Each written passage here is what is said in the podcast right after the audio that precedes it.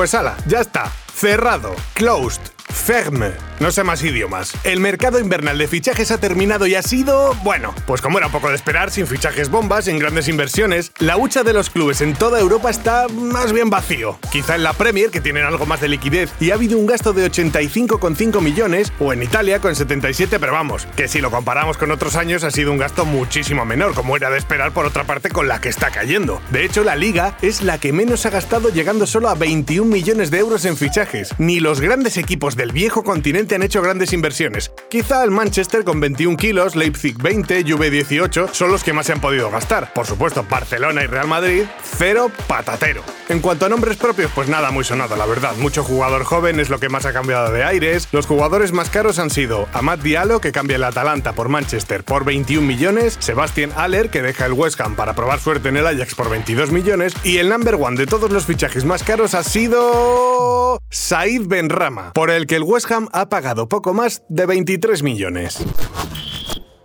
Buenas noticias para la defensa azulgrana. Buenos tiempos está viviendo el Barça en este tramo de liga, ¿no? Si es que en el fútbol como en la vida hay que aprovechar los buenos momentos y lo que está claro es que el equipo azulgrana que parece ajeno a todo ese ruido externo, llámese elecciones para ver quién es el nuevo presi, llámese noticias de prensa sobre salarios de jugadores que podrían desestabilizar al equipo, pues nada más lejos de la realidad. Y es que no solo el equipo está recuperando la confianza y el juego, sino que además está recuperando efectivos muy importantes, como Serginho Des, que ya entrena con sus compañeros, o como atención, atención, Gerard Piqué, que no va ahora y dice que se ha marcado como objetivo poder llegar al partido de Champions contra el PSG. Pero vamos, si tendríamos que llamar al Vaticano para que certificasen un milagro como ese. Si se esperaba que volviese en abril y va el tío y dice que, a ver si vuelvo para dentro de dos semanas. Bueno, increíble. Y hablando de milagros y recuperación de jugadores, una página aparte es la de un Titi. Vamos, se lesiona la rodilla, vuelve a jugar, pero que si es en estado bajo de forma, que no es el mismo, que Kuman no cuenta con él, hasta le adelantan dos chavales del filial. Bueno, pues hilando con que decíamos antes de momentos, resulta que el tío ha dado la vuelta a la tortilla. Bueno, no le ha dado la vuelta, se la ha servido y se la está comiendo bien a gusto. Lleva tres partidos de titular jugando además bastante bien y ha sentado al Englet, que no es que esté en su mejor nivel, pero bueno, en esta temporada tan rara ya nada sorprende. La papeleta va a ser, eso sí, si acaba llegando en algún momento el deseado Eric García y se encuentra en el Barça con 5 o 6 centrales a un nivel increíble. Bueno, pues no sé, tocará hacer caja, rotaciones a tope o...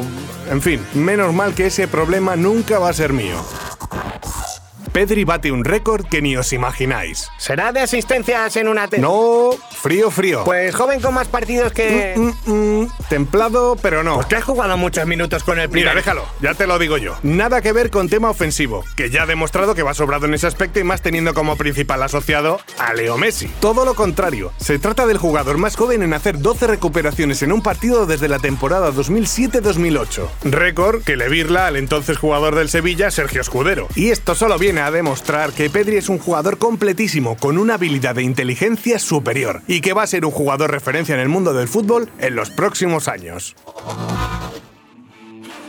La segunda juventud de Luis Suárez. Muchos ya le daban por muerto y cuidado que estaba de parranda. Pichichi actualmente de la liga, en un estado de forma increíble. Nueve goles en las últimas ocho jornadas con el sabido doblete en esta última contra el Cádiz. Un doblete con historia en uno de sus goles, por cierto. Una historia que vais a alucinar. Todo empieza en un entreno de la semana pasada y de un pique entre Suárez y Simeone. Está el Cholo con Joao Félix, Lemar, que están ahí practicando tiros de falta y comentando que hace tiempo que no marcan de tiro directo. Bueno, en esas, que como que no quiere la cosa, aparece Luis Suárez y le dice al mister y compañeros que él había marcado muchos goles de falta. Y claro, le dice Simeone en modo pique que él no le había visto marcar tantos goles de falta. Menuda manera más sibilina de lanzar un a que no hay web, a que no hay pelo. Bueno, es que tampoco sé si se puede decir esto, ¿no? Bueno, que le retó de manera sutil y Suárez, cuando se vio en el partido con la posibilidad de tirar una falta, debió pensar, vas a ver tú ahora si he marcado goles de falta o no. Este pensamiento es cosa mía, ¿eh? que conste. Y ¡pimba! Golazo. Y posteriores risas cómplices entre ambos. ¿Y en qué se traduce este ambiente? Pues en un Atlético de Madrid líder de líderes en las grandes ligas europeas. Ni Bayern, ni Lille,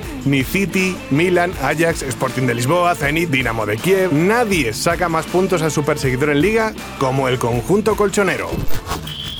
Ni Cristiano ni Messi. Él es el jugador más rico del mundo. Espera, espera, para la cinta. A ver, que me he debido de perder algo o saltarme algún nombre en las listas estas que hacen de jugadores más ricos. Bueno, pues resulta que un chavalín de 22 años desbanca tanto a Messi como a Cristiano en jugadores más ricos del mundo. Se trata nada más y nada menos que del conocidísimo Faik Bolia. Tranquilo, que si escuchas este nombre no te suena es normal, ¿eh? A mí tampoco. ¿Dónde está la trampa de todo esto? Muy fácil. Este joven es el sobrino del sultán de Brunei, que como comprenderéis a fin de mes llega, bueno, más o menos bien, con un patrimonio de 17.000... Ay, espera que me ha dado mareo. De 17.000 millones... Es que no, no puedo, ¿eh? No puedo. Venga, de 17.000 millones de euros, así rápido. Venga, por fin. Que heredaría el chaval, que después de jugar en el Leicester ha fichado el pasado verano por el Marítimo de Madeira, de la primera división portuguesa. Ahora, que si os preguntáis por qué motivo ha fichado por este equipo, teniendo la pasta que tiene, os pongo deberes. Buscáis en Google Leicester y Madeira y me lo contáis, ¿vale? Hasta mañana.